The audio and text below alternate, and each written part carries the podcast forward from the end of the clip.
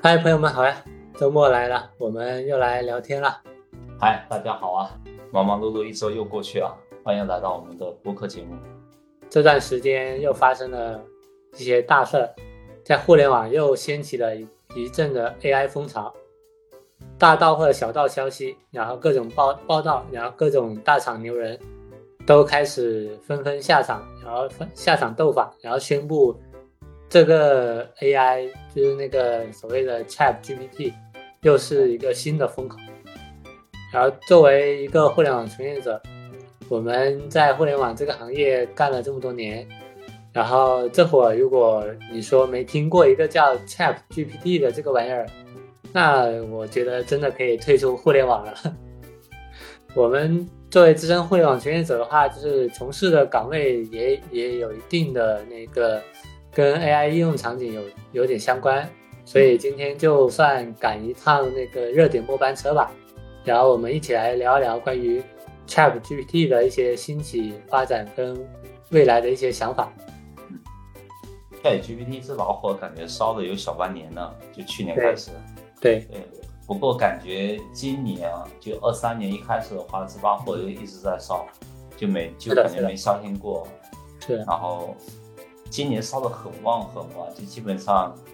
你到哪到哪都能都能听到这个 Chat Chat GPT 的各种各种各样的消息。对，各种铺天盖地的热搜啊，那个公众号新闻啊。对啊，各个大厂啊什么的，反正都在布局。是的。就就像你说的，还有各种大佬都开始入场啊，就就反正我们能叫得出名字的那种各种大佬，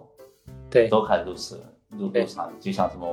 王慧文啊、陆琪啊、王小川啊。对吧？反正大家大家都来，我觉得可能之后的话会有越来越多的大佬都要开始入场，然后，呃，感觉其实可能在他们看来的话，这应该又是一大波的创业的大风口啊。毕竟可能这以前这两三年的话，感觉整个互联网圈子消停了很很久，对，就沉寂沉闷，像感觉像是一潭死水一样沉闷了好久。对，然后呢，这个确实 GPT 的出现的话，就好像。好像好像给大家打了一剂鸡血一样，是的，又打了一针鸡血，各种比如说像那个钱啊，可能都往这里面冲，对啊，相关的职业岗位啊，可能也开始有点需需求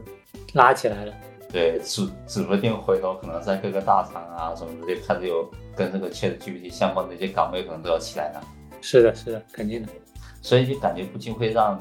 啊一些普通人就发问啊，就可能看似一个。智能聊天机器人的话，就真的会有一些并格的机会存在吗。嗯，是的，是的，对。所以我们就今天就来聊一下这个 ChatGPT。那你是啥时候会知道 ChatGPT 这个这个产品的？然后以及你对 ChatGPT 现在的了解大概有多少？那我我感觉我可能印象中就是知道这玩意儿应该还算早，但是稍微回忆了一下，好像我的印象，我的记忆。就是在二月初或者可能稍微一月一月中这样子，但是那时候关于那个 Chat GPT 的那个这些网络上的一些声音嘛，就是很乱，就也很很杂，就所以也没怎么当回事儿。我就单纯的感觉它就是，呃哎，互联网没东西炒了，又开始来炒，重复来炒 AI 的那个概念了啊，对对。等后来那个在网上火了之后嘛，然后各路大 V 跟那些新闻媒体都开始，嗯，不断的惊叹他的一个所表现出来一些能力，而他能力也在外人看来越探索越强，对，然后就各种牛人就开始纷纷入场斗法嘛，然后我觉得也是时候去好好了解这个玩意儿了，对，那了我了解一番下来的话，就是从各种。新闻消息啊，各种什么我们公司的一些培训啊，然后去了解下来，就觉得，哎，感觉这个东西有点不得了。啊！就对，就大家都在说这玩意儿可能是那个什么通用型人工智能的开始。对，那什么时候什么是通用型人工智能呢？就是简单来理解的话，就是我们看的各种影视作品中那些能够自由跟你对话的一些机器人。对，比如说像钢铁侠里面的贾维斯啊，就是他们也会去分分辨出你的一些情感，还有一些你的意图，然后去通过他自己的学习猜测到你后续的一些想法。对，那 Chat Chat GPT 可以在没有特定任务的情况下去进行进行相关的一些呃预先训训练嘛，然后从而学习大量的一些语言知识跟语言规则。对，在完成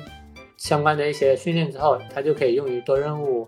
的一些呃应用，就比如说像机器翻译啊、自然语言生成啊，还有对话系统这种等等。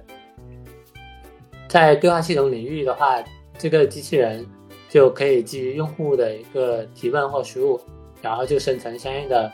回答来输出，就实现类似于呃我们之间，比如人与人之间一些自然的一些对话交互。但其实目前来讲，它就我们体验下来，它的表现其实还还是稍微略显生硬一点。对，对，现在这个 Chat GPT 就目前发布了有多个版本，就包括 GPT 啊、GPT 二、GPT 三这种，但其中 GPT 三的模型已经成为目前最先进的语言生成模型之一了。那 Chat GPT 也是基于这个 GPT 三，然后去进行。就是大参数的一些训练之后，生成的这样一个 AI 的这个能力。对，呃，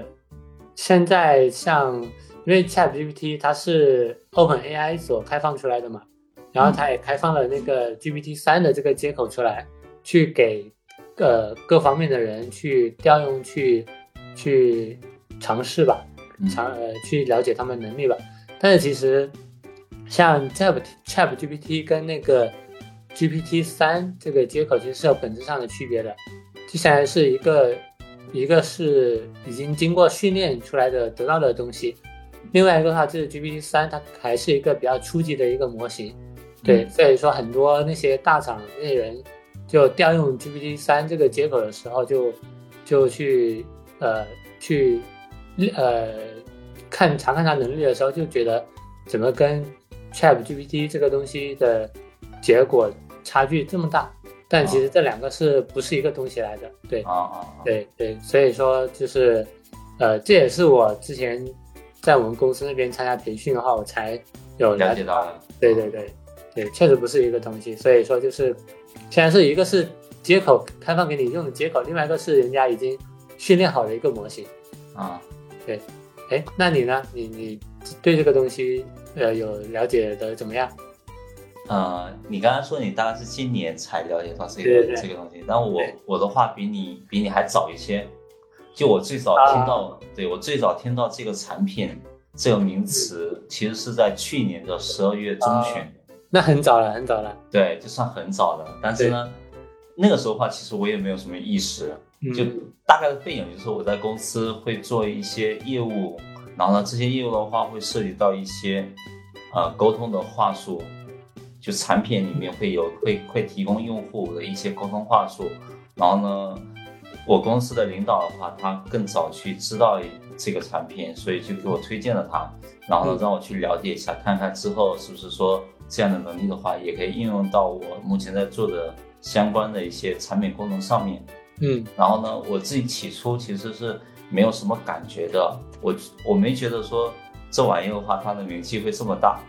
然后呢，我只是简单的在网上去搜了一下，发现的话，它其实就是一个 AI 的一个对话产品，就像智能聊天机器人那样子，就是你可能你可能跟它去对话跟聊天，然后它也可以跟你去跟你去回复啊什么的，然后就没有太深入去了解，然后后面也就不了了之了。我对我对这个东西的敏感度就没那么高啊。对，但是突然间过完年之后，就突然间就全国爆火，就火了。对对对，哪哪都在讨论讨论这个产品。嗯，对，然后大概对他的了解的话，其实也不是说特别多，就就基本上就刚才类似于你刚才讲的那些大的一个背景嘛。嗯，其实也是一个算是一个大语言的模型啊，就反正就。就简单来说的话，就是一个特别能聊天的机器人啊，就是对于我们来讲的话，嗯。然后我之前看到网上有报道说，呃，据说它有一有一千七百五十亿个语言参数啊，是的，是的。对，所以就基本上他已经训练有素了，就是就就像是一个学识渊博的人那样子。对对对，对，就特别是他其实能去试图去理解一些人类的语言，就是你、对，然后他会根据你你你你问他的问题啊，或者是你跟他对话的这个方式，然后呢去理解你的意图，然后呢通过，并且他可以通过你的意图，然后呢会会通过呃理解理解你想要的一些一些想法，然后呢是的，是的，对，用用你能理解的一些语言来回答你。嗯，所以我觉得，我觉得训练如此有素的模型的话，就基本上相当于是每次你跟他去沟通几句话，可能这个花费就是要要有好几块钱。对，那肯定的，就是它的那个这里面涉及到很多它这个服务器的运算啊，对然后还有它的学习、继续学习迭代的一些能力，就所以现在 OpenAI 他们有限制了开放嘛？对对，我就感觉就好像好像就是你在请教一请教一位专业的学者那样子，对对对，请教一个老师一样的。对你，其实你请教他的话，他可能要跟你收费那样子。是的，是的，是的，对。哎，那这里可能补充一补充一个点，就是，呃，它这个，呃，你你是刚刚说的那个一千多亿的那个语言参数嘛？但是其实它现在这个一千多页，它都是比如说，呃，就内部固定的一个一些训练的，呃，材料嘛，啊就是它没有联网的，就是还是在内部迭代的，就是可能好像微软后面有计划说，就搞一个 Web 的那种，就把它接入到网络上去，就是它也是也正在在那个微软自己并搜索那边去加了这样一个功能，但是可能未来它接入网络之后的具体表现如何，可能还要再观察观察。哦哦，这样子啊。对对对，哎，那我们了解了这些背景之后，你觉得就反正我我感觉啊，就是总感觉这这些东西都是在国外先火起来，然后国内才开始吵闹入场。对，然后就觉得国内的东西感觉总是落后一步，慢人一拍。对，你是如还如何看待这种目前各种大中小厂冲刺入场的这种现象场景呢？呃，就年后年后的话就，就二三年吧，就感觉就特别火，就各大各个大厂就开始宣布去进军到这个领域里面去了。嗯，然后呢，我觉得我记得好像最早出应该是百度百度官宣的，说他要搞一个叫做文心一言的产品，就类似 Chat GPT 这样的一个产品。对对对，然后听说好像三月份要上线吧，我记得。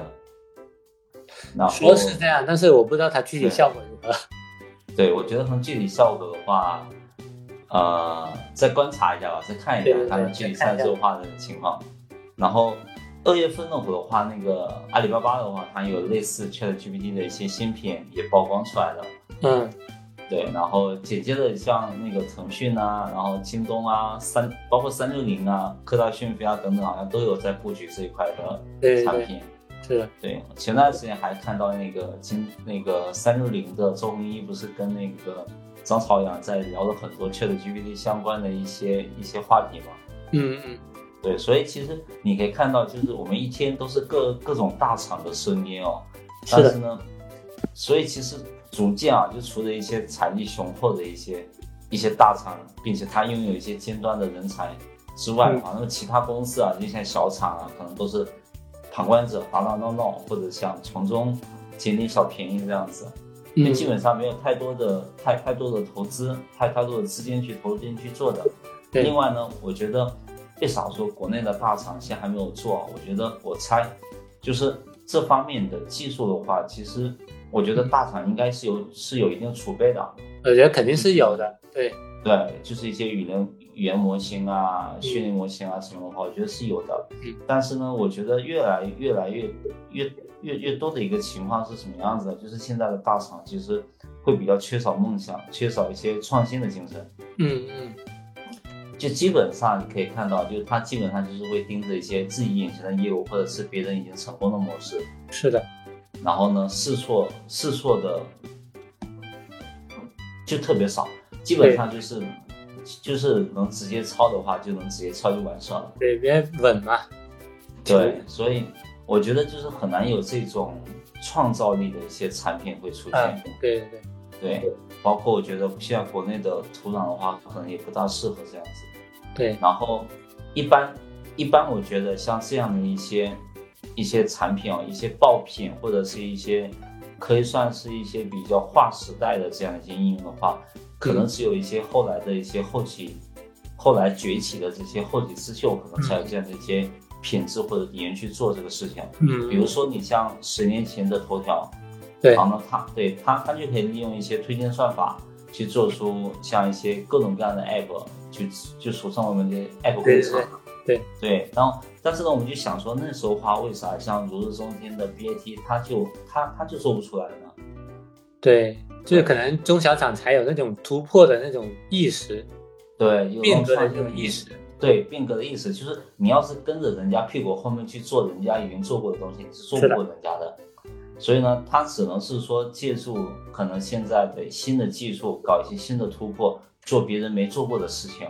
可能嗯，才会去成功。但是我觉得现在对于国内来说的话，这些大厂们，它其实是缺少这样的一些精神的。嗯，很多，时候话，很多时候话，它其实都是从国外 copy 过来的。是的，是的，有模式啊，各种产品模式啊，各种商业啊，各种模式，这些都是都都是从国外就 copy 出来的。是的，是的，对，这是我觉得可能可能就是你刚才聊到的，为啥说国外火了之后的话，国内才入场的一些一些一些一些嗯我在我看来的一些原因吧。嗯嗯嗯。那你对这个问题的话，你是怎么你你是如何看待的？嗯，其实这个问题啊，一开始我也不清楚，我也百思不得其解，为什么就国内总是这种尿性，就是觉得哎，怎怎么都是国外火火爆了，然后国内才开始那个抄抄起来，就是开始追赶。对，嗯现在是有点明白了，就是一方面像你说的，就是国内这边一一那种大厂，就可能大中厂这边可能都有，呃，可能他们自己内部架构或者什么的各种各样的原因吧，就是大家都求稳，就很少试错，因为试错都需要成本嘛。对，嗯，然后就觉得这些国内这些这些货都觉得他们都是不见兔子不撒鹰啊。对，嗯就像你前面说的，就是呃有提到 Chat GPT 这个有一千七百多亿的那个语言参数去训练那个模型嘛，然后这个数据量就很非相当相当庞大，就是这样的这样数庞大的数据量的话，就会导致这个模型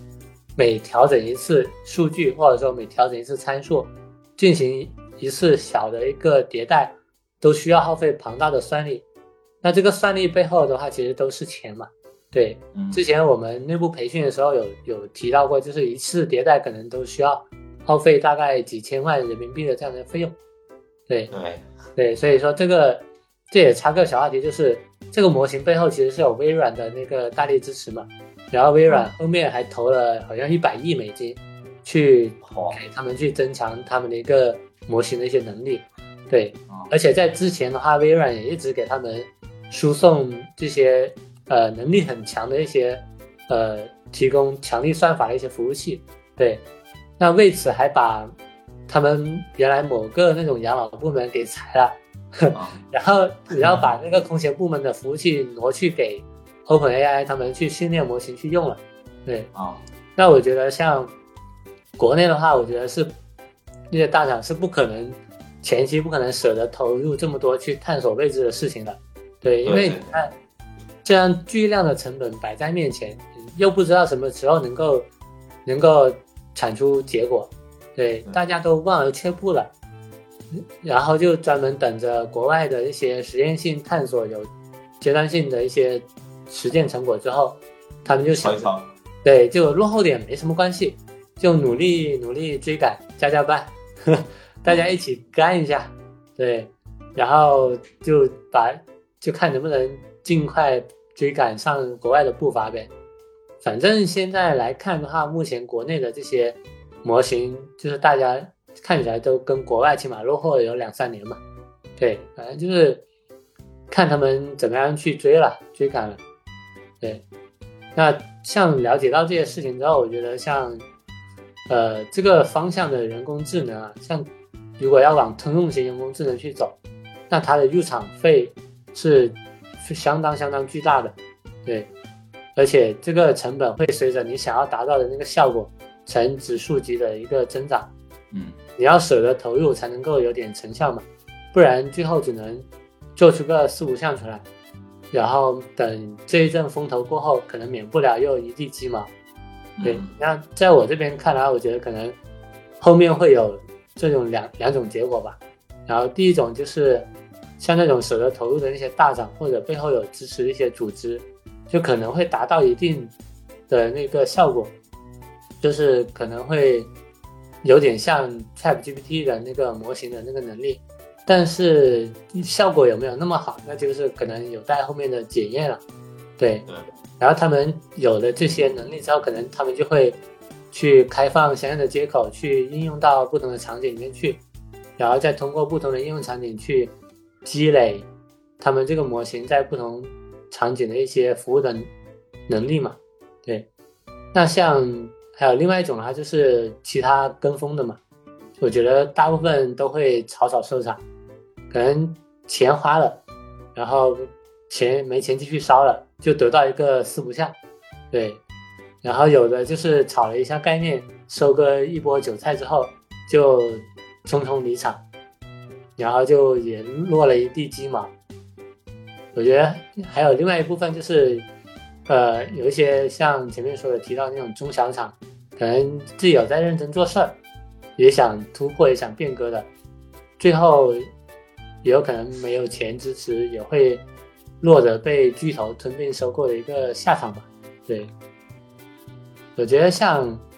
像我们聊聊了这么多下来，包括 GPT、Chat GPT 这个模型的一个兴起跟目前的一个发展的一个状态，对我觉得像你对这个 Chat GPT 模型的后续能力升级有什么其他想法没？就包括它一个什么通用能力啊，还有它呃跟我们工作中的一些场景的应用，你觉得有什么样的一些考虑？嗯，就我现在的对于对于现在这个 Chat Chat GPT 的一个了解吧，我觉得首先在一定程度上来讲的话，就是 Chat GPT 的兴起的话，其实它改变的是我们获取信息的方式。嗯对，但是呢，它可能本质没有变啊。然后本质是啥呢？就是我觉得本质还是说，产品还是那些产品，然后需求还是那些需求，嗯数据呢还是那些数据。比如说，呃，你以前可能是卖手机的，一开始是摆摊，然后后面的话，你可以在在线商场把这个手机产品挂出去，大家在线上去买单去下单。嗯然后呢，但后面的话，可能这些产品啊，这些信息啊，可能就出现在你那个 Chat GPT 的这些场景里了。你可能就通过跟 Chat GPT 里面去交互，然后能获取的一些产品信息。嗯所以我觉得可能只是说互动方式变了吧。嗯然后再说一个可能更更容易理解的一个场景吧，比如说像客服这个场景是大家提到了很多的。以前的话是人工客服嘛，成本就很贵。嗯。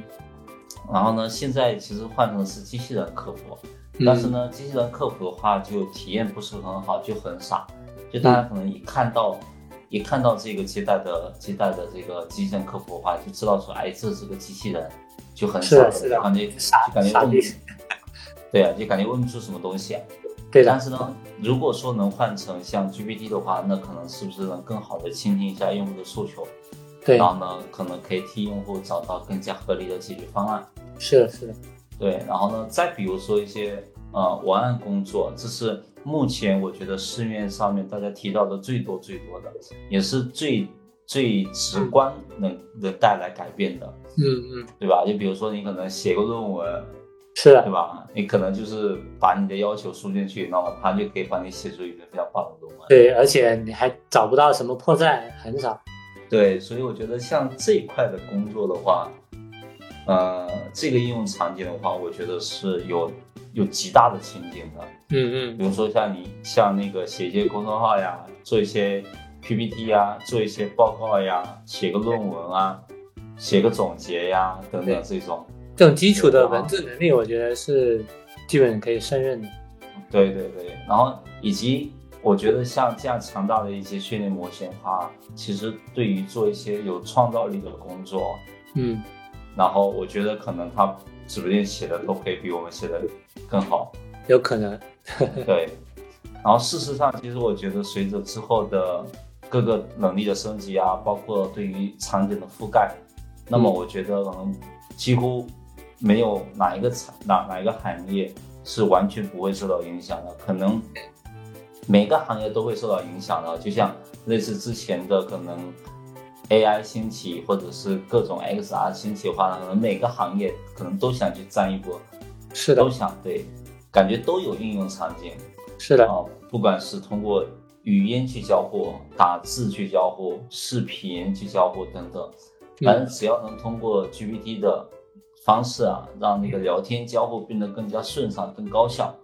就嗯感觉有应用场景，就感觉都值得向啊创业者去搞一番。嗯，是的，是的。嗯，其实可能未来就变成了那种 Chat GPT 加，对，有可这种能模式，就是就什么东西、什么场景都可以都可以跟 Chat Chat GPT，就是 GPT 去做一些结合。对，去提升各种应用场景的一些效率。嗯嗯嗯。对，对呀、那你后续对这个 GPT 这个后续的能力升级有什么样的一些畅想吗？嗯嗯。那像 Chat GPT 的话，现在作为一个呃，目前来看还表现的还不错的一个呃 AI 语言模型嘛，它目前在这种自然语言的处理领域，我觉得也表现已经很不错了。那可能在后续的话，它呃它的一些能力，我觉得在有需要，如果是提到需要升级的能力的话，那可能有这几个方面吧。我觉得一方面是它对于那种多语言的支持，对，就是可能目前 ChatGPT 只服务于一些呃，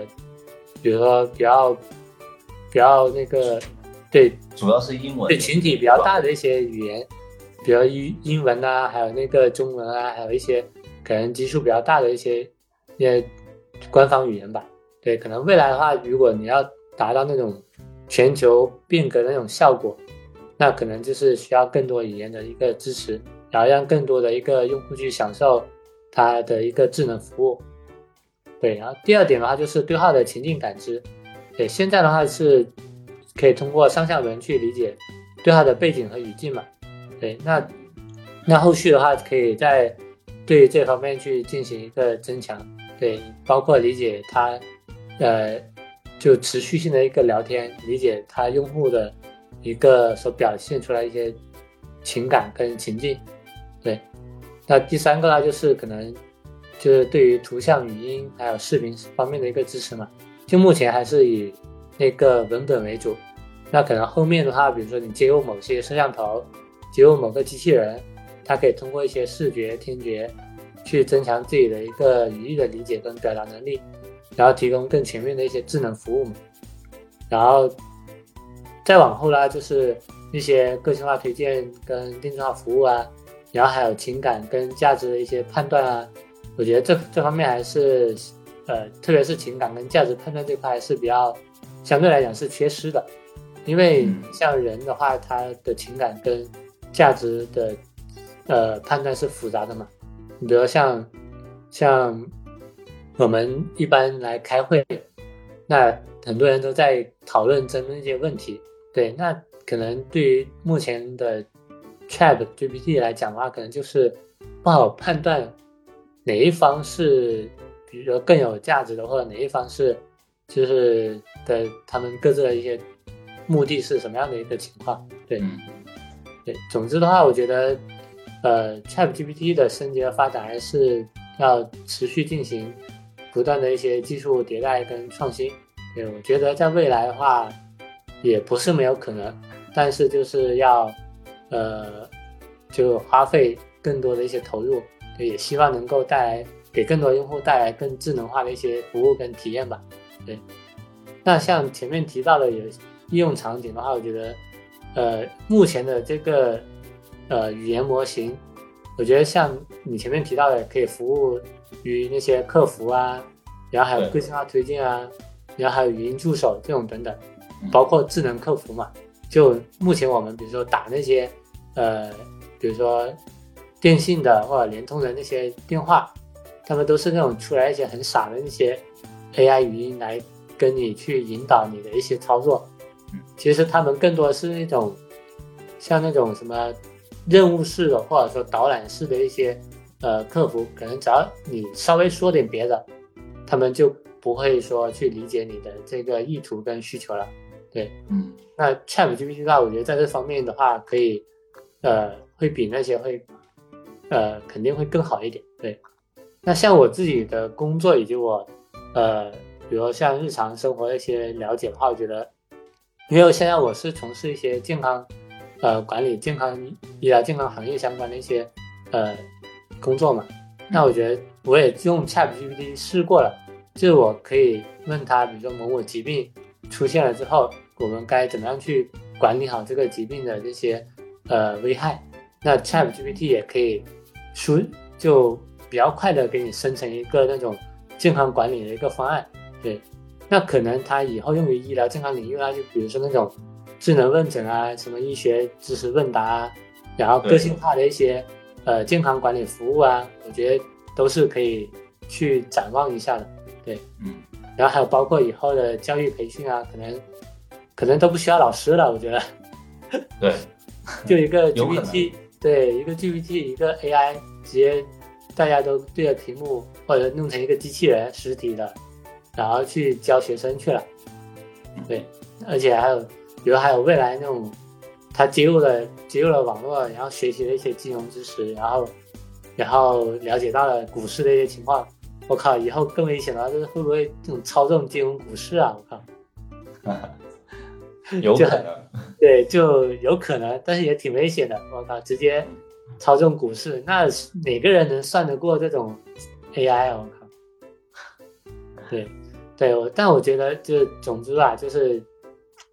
不管是 ChatGPT 的能力，后续还有更多的升级空间也好，还是它目前的一个可知的应用场景也是相当广泛的。对，我觉得几乎可以应用于所有的那种需要自然语言来处理技术的这些领域。对，反正目前来看的话，我还是挺期待它能够带来一些变革，或者说给各行各业带来不管是效率还是智能上的一个升级的体验的。嗯，对，哎，反正哎聊了这么多下来，我觉得也也差不多了，可能没有聊得很完整，对，但基基本上是一个入门。